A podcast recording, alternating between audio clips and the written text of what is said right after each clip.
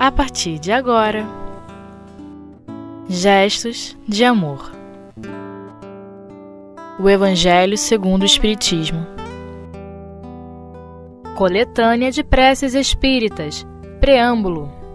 Oração dominical. Com Rita Martins. Queridos companheiros do Espiritismo.net, que possamos ter momentos de esclarecimento, consolações e esperança sob a égide do Mestre Jesus e dos amigos espirituais que em seu nome trabalham. Hoje vamos estudar os três primeiros itens do capítulo 28, Coletânea de Preces Espíritas do Evangelho segundo o Espiritismo. A primeira questão que vamos desenvolver será o conceito da prece. O que é uma prece? Podemos conceituá-la de várias formas, como uma invocação, isto é, um chamado, um pedido, uma súplica, onde colocamos o nosso pensamento em contato com aquele ao qual nos dirigimos. E no primeiro parágrafo, do primeiro item, nós vamos encontrar Kardec dizendo assim, exatamente assim: Um bom pensamento vale mais que numerosas palavras com as quais o coração nada tem. A segunda questão será qual a finalidade da prece? Para que fazemos a prece? E eles nos dizem que é elevar a nossa alma para Deus, elevar a nossa alma até Deus, até o nosso Pai. Não existe uma fórmula para a prece. Devemos falar do que está cheio o nosso coração. Então, alguns devem questionar por que um capítulo só de preces. Estas que encontramos neste capítulo têm o intuito de fixar ideias e principalmente chamar a atenção sobre certos princípios da doutrina espírita, além de ajudar as pessoas que têm dificuldade de expor as suas ideias e acreditam não ter orado se não verem seus pensamentos formulados por palavras. Na verdade, cada um de nós deve encontrar sua forma particular de falar com Deus. Não existe uma prece certa, uma prece precisa e eficaz. Existe aquela que é pronunciada com o coração, independente de seu credo.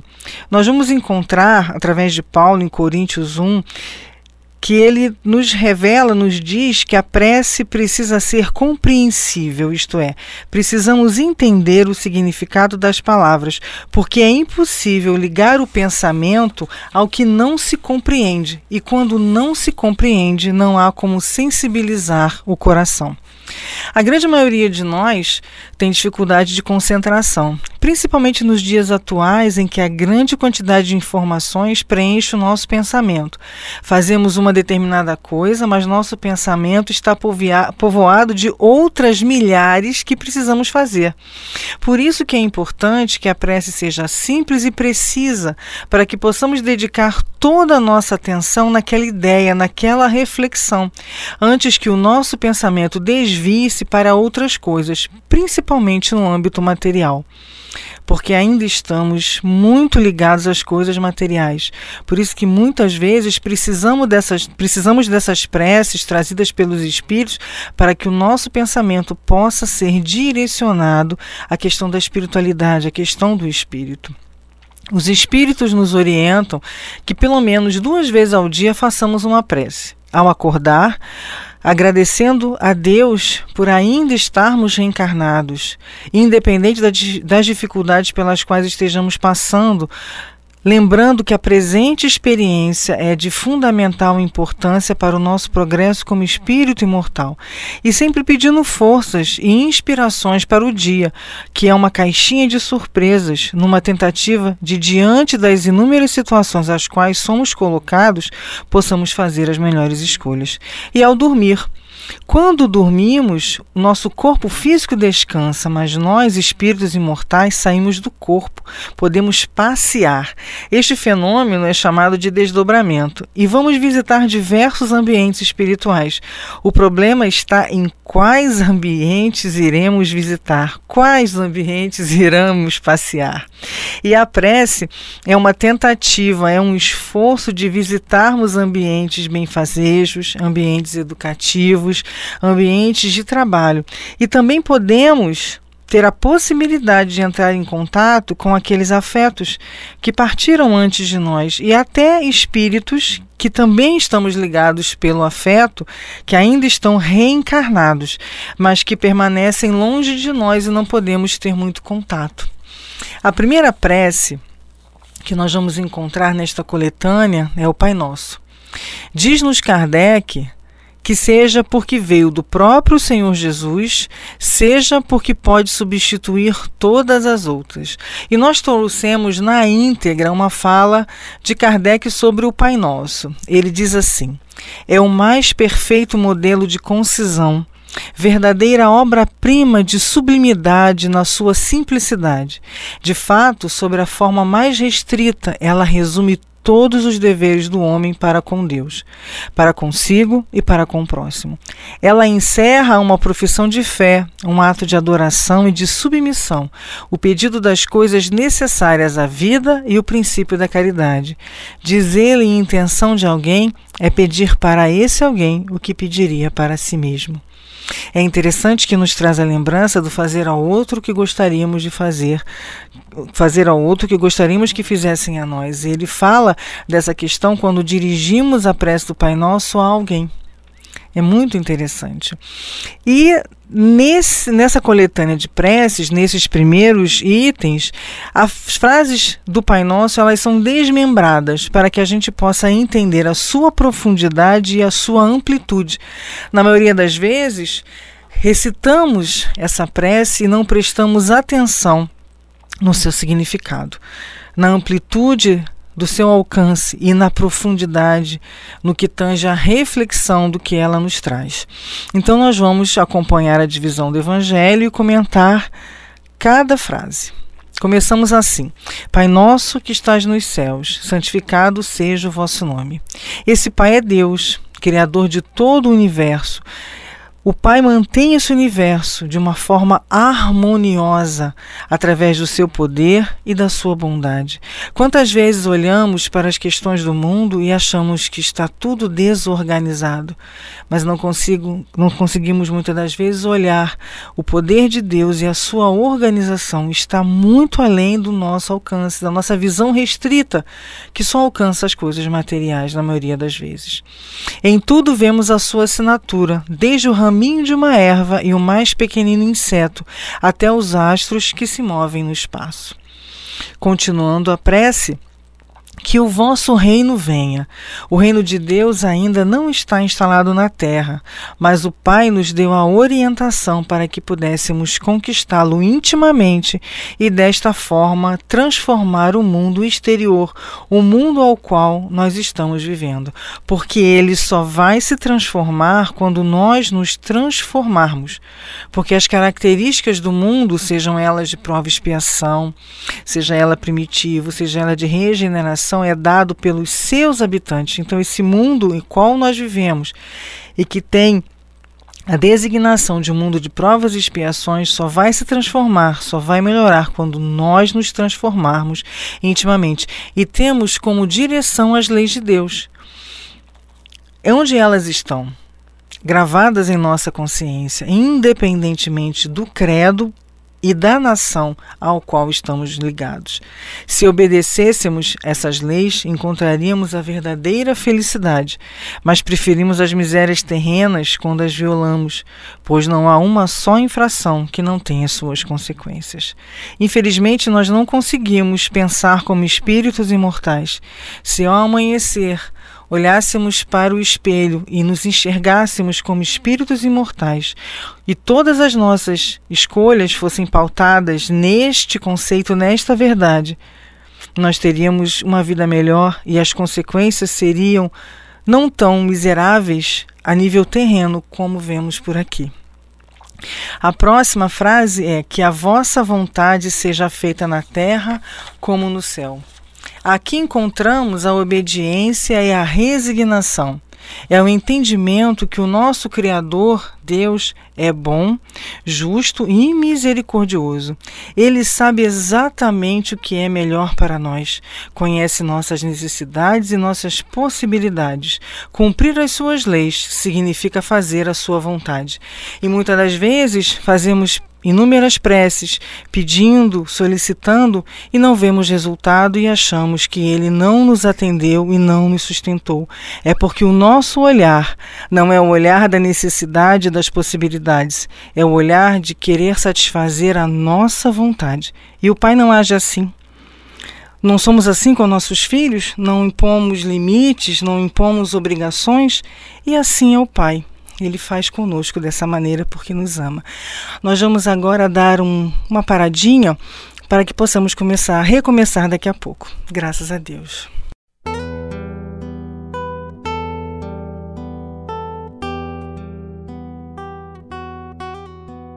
Gestos de amor. O Evangelho segundo o Espiritismo. E aqui estamos nós, retornando sobre a lição da oração, sobre a oração do Pai Nosso, na verdade, não a lição. Embora a oração do Pai Nosso seja uma lição para que a gente possa refletir diariamente, principalmente sobre as nossas atitudes, nós estamos aqui comentando sobre a oração do Pai Nosso. E a próxima frase é dai-nos o pão nosso de cada dia.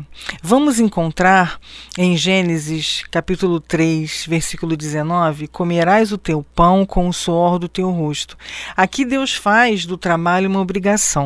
Muitos irmãos lastimam a sua sorte, mas deveriam perguntar se ela não se atribuiria às suas más escolhas.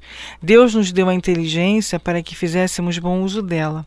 Quantos irmãos nossos, ao se verem desempregados, descobriram de forma muito criativa uma forma de sobreviver fazendo bolos, enfeites, artesanatos e daí bem devagar conseguiram sustentar a sua família e às vezes até despontar sobre o mercado de trabalho.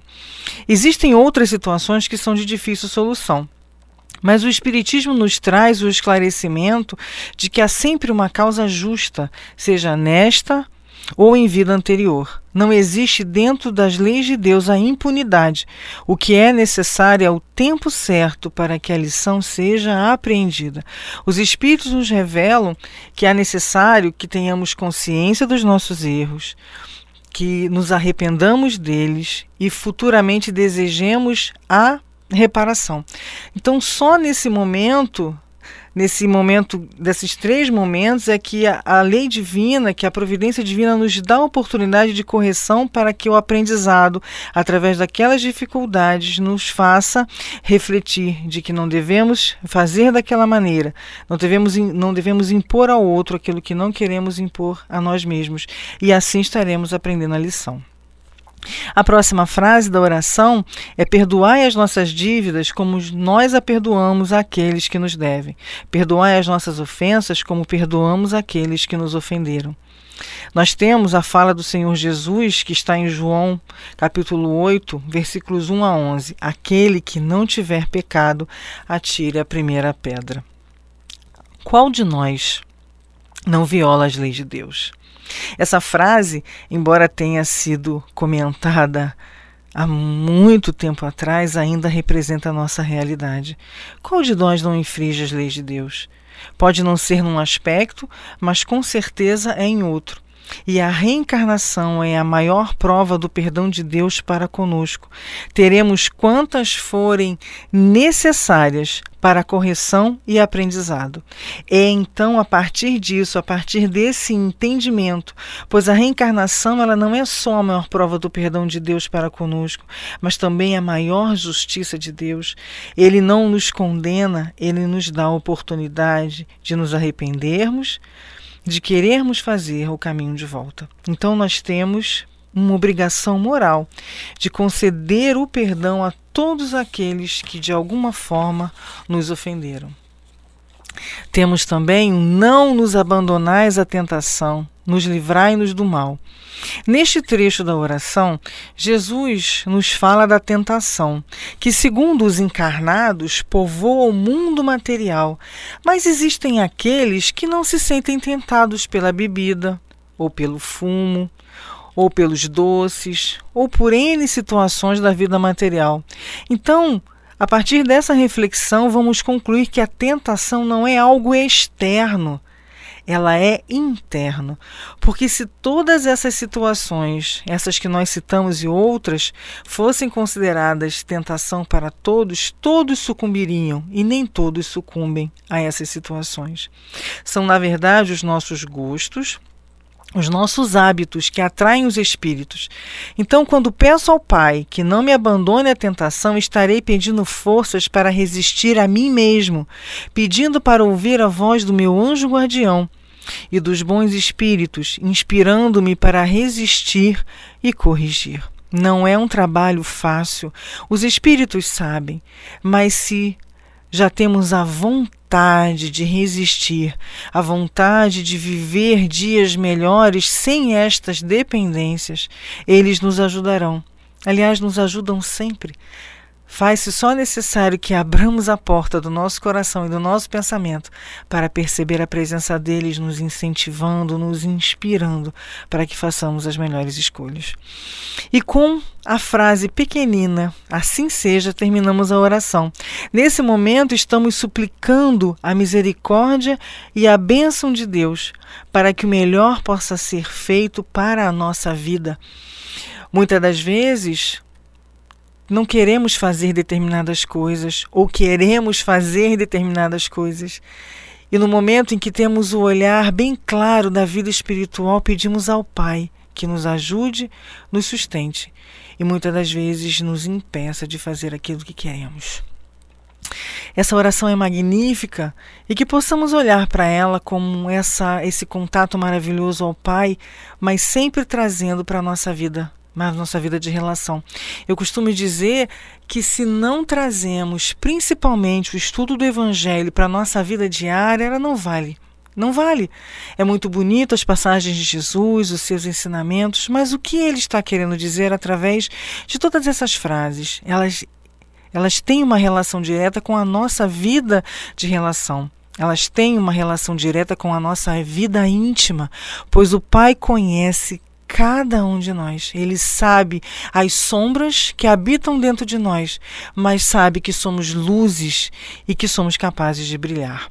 Nós trouxemos um texto para reflexão em cima do texto do Pai Nosso. E eu vou dividir ela com vocês para que a gente possa pensar. Seria inútil dizer Pai Nosso se em minha vida não ajo como filho de Deus, fechando meu coração ao amor.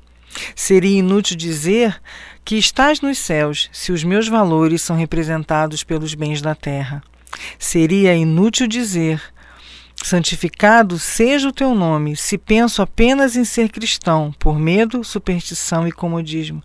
Será inútil dizer: Venha a nós o teu reino, se acho tão sedutora a vida aqui, cheia de supérfluos e futilidades. Será inútil dizer: Seja feita a tua vontade, aqui na terra como no céu, se no fundo desejo mesmo é que todos os meus desejos se realizem. Será inútil dizer: o pão nosso de cada dia nos dá hoje, se prefiro acumular riquezas, desprezando meus irmãos que passam fome. Será inútil dizer: perdoe as nossas ofensas, assim como nós perdoamos a quem nos tem ofendido, se não importo em ferir, injustiçar, oprimir e magoar aos que atravessam meu caminho. Será inútil dizer: e não nos deixes cair em tentação se escolho sempre o caminho mais fácil, que nem sempre é o caminho de Deus, será inútil dizer: livrai-nos do mal, se por minha própria vontade procuro os prazeres materiais e se tudo o que é proibido me seduz.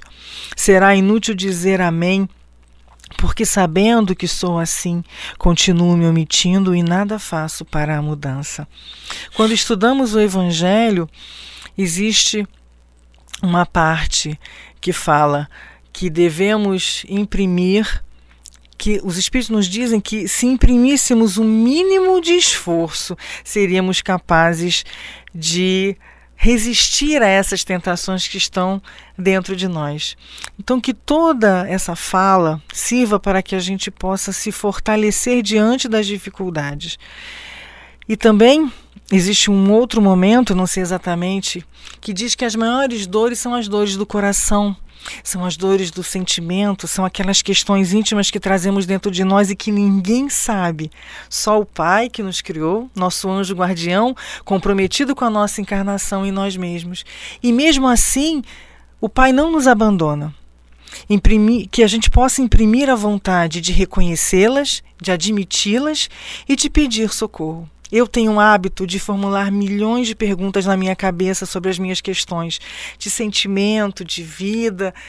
E ao longo dos meus dias, é abrindo um livro, é conversando com um amigo, é ouvindo uma palestra, me são respondidas essas questões.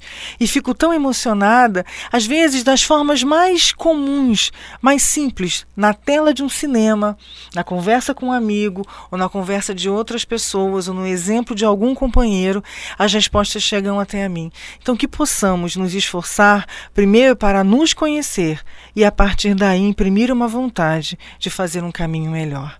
Que o Senhor Jesus nos abençoe e temos a certeza que Ele está ao nosso lado, mas que nós, dia após dia, possamos estar ao lado dele. Graças a Deus.